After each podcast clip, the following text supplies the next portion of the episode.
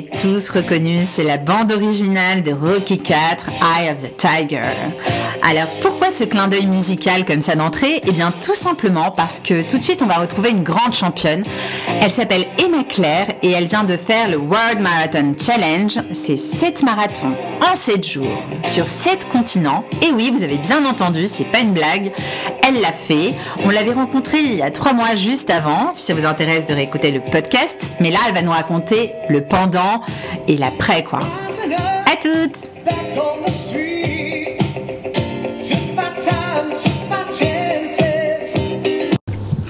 Alors bonjour Emma, alors de retour de ces 7 marathons. Bonjour, tout à fait, oui. en vie entière, je témoigne, je te vois. Et donc, euh, je sais pas par quoi commencer, c'est tellement une aventure dingue. Déjà, quand est-ce que tu es rentrée On va commencer par la fin, tiens. Alors, euh, je suis rentrée deux jours après euh, l'événement, donc le, 8 février dernier. Euh, après, effectivement, sept jours passés dans un, dans un avion hôtel. Et ouais, ça. entre deux marathons qui nous emmenaient effectivement de, de pays en pays pour pouvoir réaliser, réaliser ces marathons.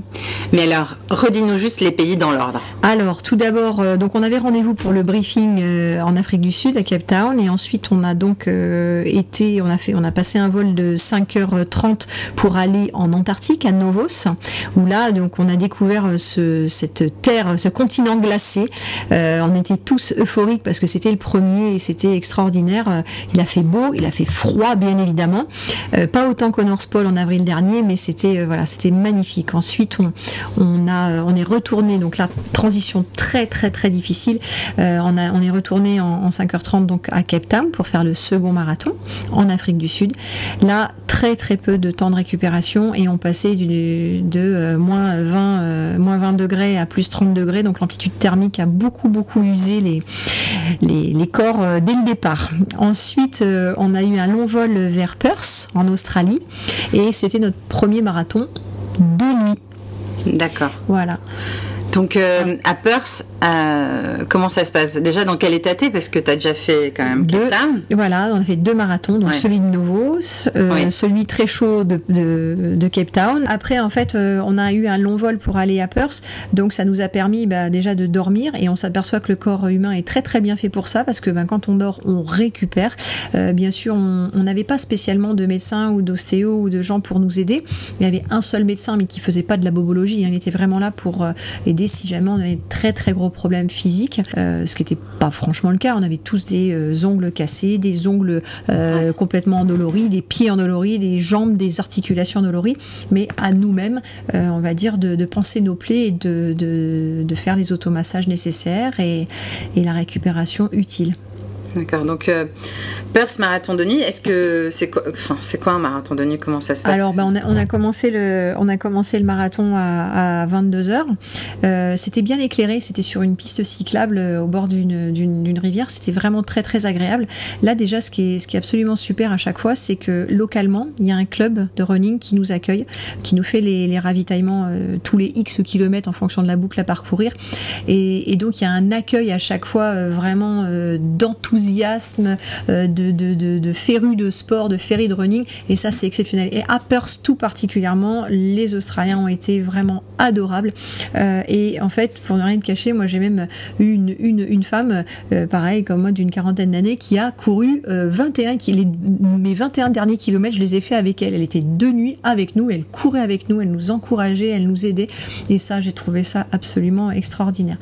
Et hum, en revanche, tu t'aperçois qu'effectivement, bah, courir de nuit, c'est pas si simple parce que physiologiquement, ton corps, la nuit, il est en mode plutôt sommeil. Le jour, il est en mode éveil et, le mode, et la, nuit en mode sommeil. Donc, il faut que tu lui demandes encore plus pour pouvoir réaliser l'effort nécessaire à, courir les 42 km. Ah oui, donc tu l'as senti ça Complètement. Surtout qu'on a, on a fait, on a enchaîné ensuite 5 marathons de nuit. Donc en fait, tu, tu, tu, tu, conditionnes ton corps à, à, vraiment faire un effort la nuit. Donc euh, quand il a envie de dormir lui, euh, toi tu lui dis non, il faut pas que tu aies envie de dormir. En plus, il faut que tu cours et il faut que tu sois performant et, que, et ne pas se blesser. Voilà. Et à ce moment-là, vous connaissez euh, toute l'équipe là qui fait les 7 marathons en 7 jours ou comment pas ça se du passe tout, Pas du tout. On a fait tous connaissance euh, donc bah, au briefing et puis ensuite, bien sûr, dans l'avion, même si on n'est pas. En fait, il y a, y, a, y a, quand même très peu de temps pour récupérer, pour ouais. dormir, pour donc donc du coup, on, on passe pas notre notre vie à se raconter nos vies, mais mais mais il y a une très très bonne ambiance et, euh, et vraiment euh, des gens qui viennent de, de, de, partout dans le monde et c'était vraiment euh, vraiment très agréable. Il y avait quel pays par exemple qui était représenté? Alors la Chine, l'Indonésie, le Brésil, l'Argentine, les beaucoup beaucoup d'Américains et d'Américaines. J'ai fait d'ailleurs des, des, amis parce qu'en fait ce sport est un sport individuel. Certes, c'est toi qui dois courir pour toi, euh, avec tes moyens. Euh, mais en revanche, tu t'aperçois que comme c'est en boucle, eh bien, dès que tu sens qu'il y a une des personnes, femme ou homme, qui a un petit, euh, un petite problématique, tu l'encourages, tu lui check la main, tu lui donnes du, du, positif, tu lui souris, et inversement. Et, et, et au final, tu t'aperçois que finalement, cet événement, ça devient un effort collectif. Même dans l'avion, euh, tu t'aides avec, les avec, euh, avec les huiles que tu as, les, les, les, les enfin voilà, tout, tout ce que tu peux te prêter ou, ou, euh, ou, ou vraiment te donner comme, comme astuce pour mieux récupérer, eh bien, il y a beaucoup de partage et ça, c'est très, très, très agréable. Alors, tu parles de produits que tu avais pour récupérer. Tu avais pris quoi? La trousse à pharmacie, cette marathon, ah, c'est quoi Alors, c'est surtout, c'est surtout des, des, des, des, Voilà, faut, il faut pouvoir se, se percer les ampoules qui sont quand même en assez récurrente sur, ah, sur les pieds et euh, essayer de ne pas en avoir trop sous les ongles pour pas qu'ils tombent tout de suite et que ce soit un petit peu problématique pour, pour courir le lendemain. Et euh, ensuite, euh, ensuite j'avais moi j'avais de l'arnica simplement des, de l'homéopathie pour à chaque fois donc j'utilisais ça pour pour la suite des marathons, enfin la fin des marathons. Et, et en fait je me, je me massais à la à l'arnica Goltery en fait et c'était vraiment exceptionnel. C'est des, des huiles, des huiles essentielles. Et moi, ça m'a, ça m'a beaucoup aidé. Et surtout, et surtout, alors euh, un produit miracle. Moi, pour moi, ça a été vraiment un produit miracle. C'est le Polar Froze, euh, d'ailleurs, qui est un produit euh, de la région PACA. Ça alors Mais ouais, j'en ai entendu parler. Et c'est exceptionnel. Euh, j'en avais emmené beaucoup. Et alors, tout le monde était vraiment accro. Donc, j'en ai distribué aussi dans l'avion et j'ai, j'ai fait la promo de cette, cette, cet article. Et vraiment, pour les articulations, c'est exceptionnel. Ça, ça donne la dose de froid et la donne dose de calmant qui, qui est nécessaire pour que l'articulation se, se, refasse bien et, et, et permette, euh, permette d'enchaîner autant d'efforts. Donc, alors après Perth, oui. Euh, ce marathon de nuit, vous voilà. allez où? Alors ensuite, nous sommes allés euh, à Dubaï. Là également, marathon de nuit. Ah, décidément. Alors, voilà, tout à fait. Alors un très très court parcours. Donc en fait, on le faisait très très. On a fait beaucoup de boucles. Donc là, là c'est là où j'ai senti le plus, euh, on va dire, de convivialité et d'entraide entre les participants, parce que tout le monde commençait un peu à fatiguer. Et, euh, et c'est vrai que et c'est vrai que là, c'était c'était un réel plaisir de, de pouvoir courir en finalement se, se croisant très régulièrement. On se sentait moins seul et, euh, et c'était très particulier et très sympa. Mais alors du coup, il a plu à, à, à Dubaï. Alors voilà, à Dubaï, c'est hyper rare. Et en fait, on a pour les pour les 6 heures de 6 heures de course que qu'on a fait, euh, il a plu à peu près 3 heures. Donc c'était assez étonnant, c'était complètement, euh, complètement euh, incroyable. Ah oui, c'est étonnant ouais, parce que bon, pour ceux qui savent pas, Dubaï c'est quand même au milieu d'un désert. Absolument. C'est très rare. Mais Absolument. Bon, chauffement climatique oblige, il se passe des choses bizarres. C'est ça. Et donc, à Dubaï, c'était un circuit court, mais vous étiez où exactement euh, Imaginez sur, euh, sur la, la, plage, enfin, en bord de, bord de plage. Bord, bord. Pas sur le sable, hein, mais sur ouais. en fait la, la, piste de running qui, qui borde ah, la, ouais. la, la, plage et c'était vraiment très très agréable. Mais là également de nuit. Hein, ouais, également de, de nuit. Et après Dubaï alors? Dubaï, alors ensuite, euh, donc nous sommes revenus en Europe, euh, presque, presque à côté de la maison, Madrid. Et nous ah étions, ouais. alors pourquoi je dis presque à côté de la maison, mais comme à la maison, je dirais, c'est qu'en plus on a, on a couru sur un circuit euh, qui a été utilisé d'antan euh, par, euh, par la Formule 1. Donc ah oui. je, je, reconnaissais pas mal les lieux en fait. Ah oui, c'est sûr, parce que pour rappeler quand même, là on est au circuit du Castellet, puisque voilà. Emma travaille à ses bureaux dans le circuit du Castellet. Donc euh, c'est pour le petit clin d'œil. Là, on voit la piste par la fenêtre. J'ai entendu des Formule 1 tout à l'heure. bon, et donc oui, alors c'est dingue ça. Alors, alors là, là, là où j'ai celui-ci, je m'en souviendrai également toute ma vie. Enfin, on souviens, mm. je me mm. souviendrai bien évidemment, c'est gravé à jamais hein, cet événement. Mais euh, mon papa m'a fait la surprise de, de, venir me rejoindre. Ah, génial. Et alors, euh, de savoir que j'allais le retrouver au ravitaillement à chaque tour, ça me motivait encore plus ah, bah pour, pour courir. Et c'est vraiment plus la même histoire. C'est vrai que par exemple, euh, comme vous le savez sans doute, il y a une autre française, donc une professionnelle, euh, Stéphanie Giquel, qui a, qui a participé à cet événement.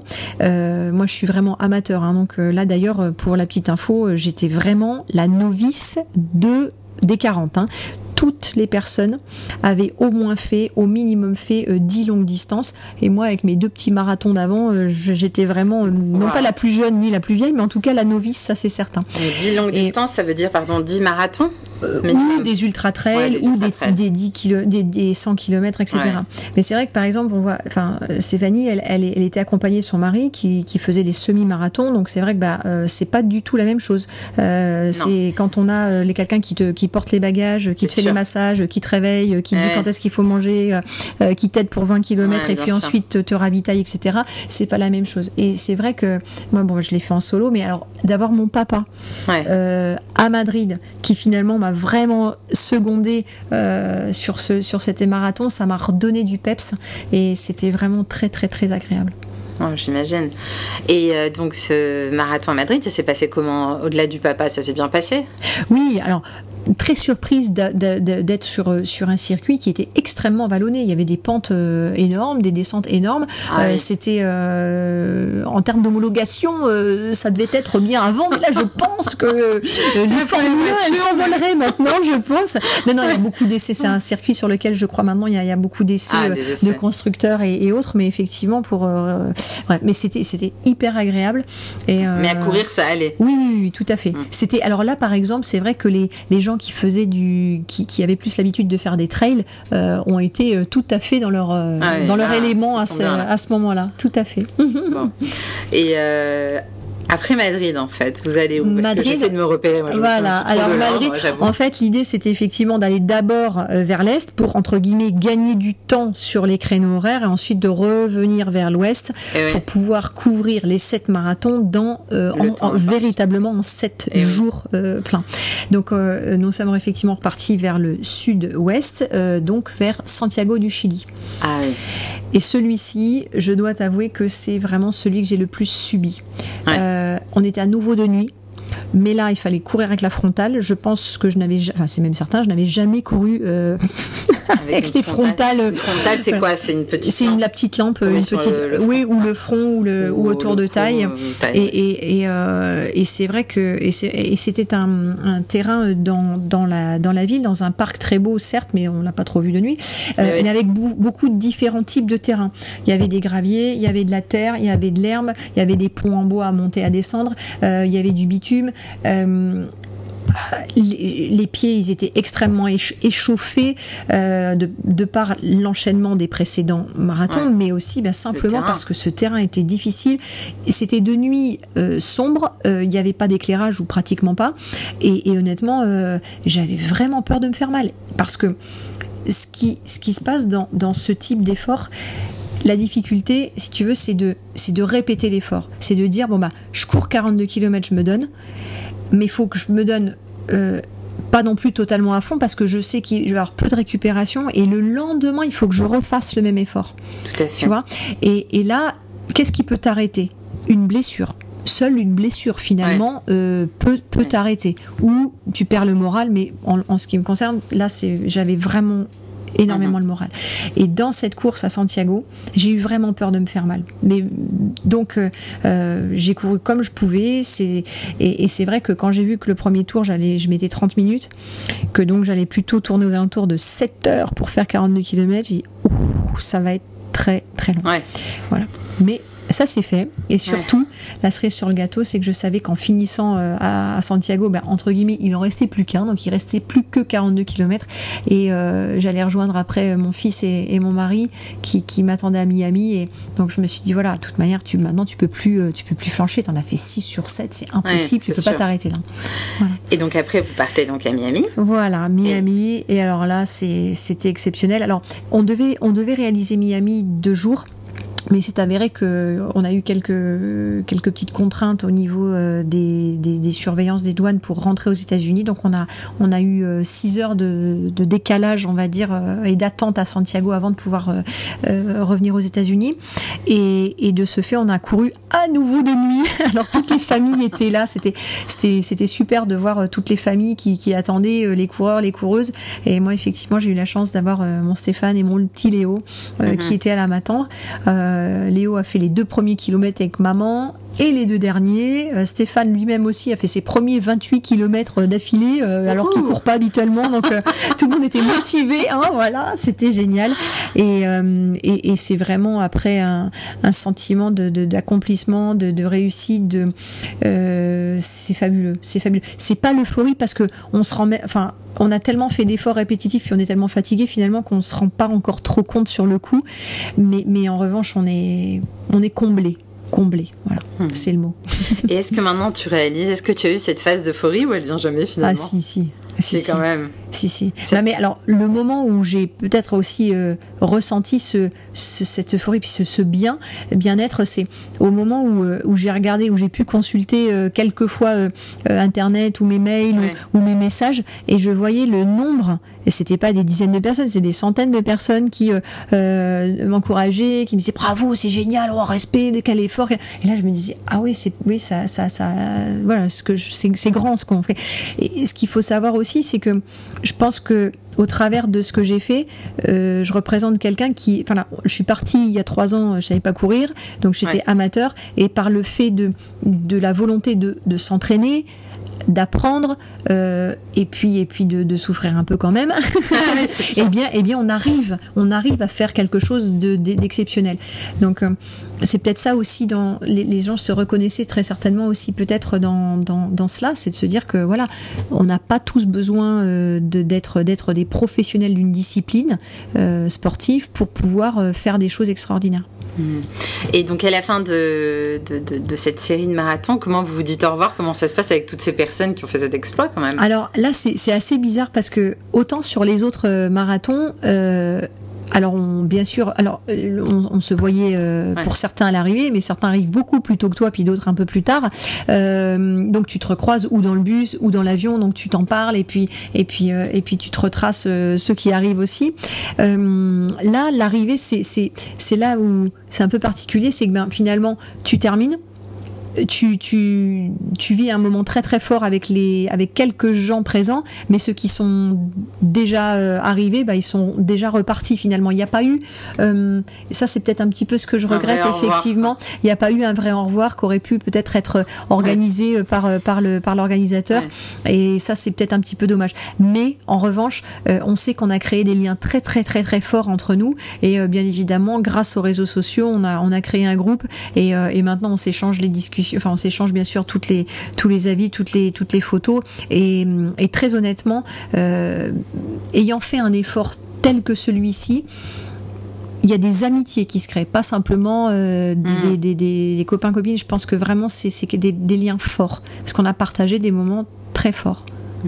Et les motivations des personnes qui étaient là, euh, bon, tu m'as dit il n'y avait pas beaucoup d'amateurs, tu étais quasiment Alors, la seule. En fait, non, en fait, j'étais la plus novice. La plus novice. Alors, mais en fait, euh, il y, a, y, a, on va dire, il y a à peu près, euh, il y a à peu près 8, 8 à 10, 8 à 10 professionnels, hommes ou femmes, qui, qui sont là pour, pour véritablement réaliser au-delà de, au-delà de la répétition de l'effort, qui sont vraiment là pour réaliser des, des temps et des chronos et les améliorer à chaque participation. Donc, et puis qui ont des sponsors et qui sont rémunérés pour ça puisque c'est leur métier.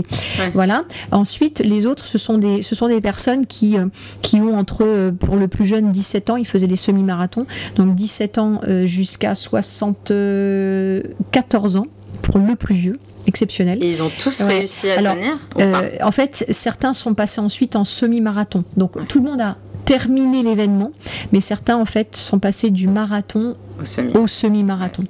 C'était difficile. Les motivations, pour répondre à ta question, euh, euh, ce qui a beaucoup intéressé dans ce voyage, et, moi pareil, c'est vraiment cette notion de, répétition de l'effort et surtout euh, de pouvoir le faire sur différents continents. Puisqu'effectivement, quand on fait un ultra trail euh, comme le Mont Blanc, ben, on est autour du Mont Blanc qui est un site magnifique, mais c'est l'équivalent de, 24 heures ou 48 heures ou 72 heures, et, c'est sur un même lieu. Et ensuite, c'est fini. Là, il y avait une répétition d'un effort, et en plus, on, voyageait dans différents pays et il y avait une notion de, durée très courte puisque c'était 7, jours. Donc ça, tout ça était euh, Oui, parce qu'en fait, vous, n'aviez pas vraiment le temps de visiter, vous aperceviez finalement le pays. C'est déjà quelque chose. C'est déjà très bien. j'imagine. Et surtout, on a, comme je te l'expliquais tout à l'heure, euh, les personnes localement ont été adorables. On a, on a été reçus à chaque fois par, par des gens euh, adorables, passionnés de running et, et qui ont été vraiment très accueillants. Et qu'est-ce que tu tires vraiment de cette expérience? Qu'est-ce que ça t'a apporté, on va dire, à un niveau plus personnel, au-delà de l'accomplissement sportif?